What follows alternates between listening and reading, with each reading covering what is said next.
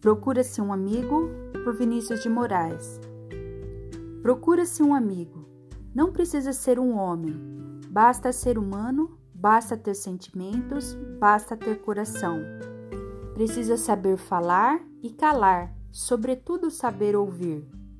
Tem que gostar de poesia, de madrugada, de pássaro, de sol, da lua, do canto, dos ventos e das canções da brisa. Deve ter amor, um grande amor por alguém, ou então sente falta de não ter esse amor.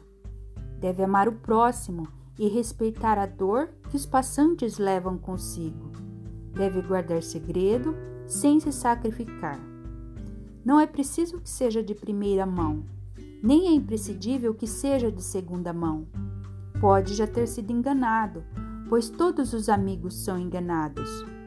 Não é preciso que seja puro, nem que seja todo impuro, mas não deve ser vulgar. Deve ter um ideal e medo de perdê-lo. E no caso de assim não ser, deve sentir o grande vácuo que isso deixa tem que ter ressonâncias humanas. Seu principal objetivo deve ser o de amigo. Deve sentir pena das pessoas tristes e compreender o imenso vazio dos solitários. Deve gostar de crianças e lastimar as que não puderam nascer. Procura-se um amigo para gostar dos mesmos gostos, que se comova quando chamado de amigo, que saiba conversar de coisas simples, de orvalhos, de grandes chuvas, e das recordações de infância. Precisa-se de um amigo para não se enlouquecer, para contar o que viu de belo e triste durante o dia, dos anseios e das realizações, dos sonhos e da realidade.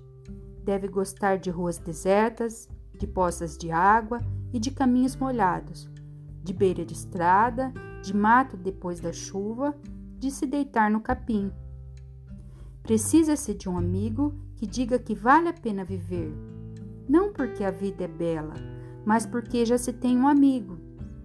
Precisa-se de um amigo para se parar de chorar, para não se viver debruçado no passado em busca de memórias perdidas, que nos bata nos, om nos ombros sorrindo ou chorando, mas que nos chame de amigo, para ter-se a consciência de que ainda se vive.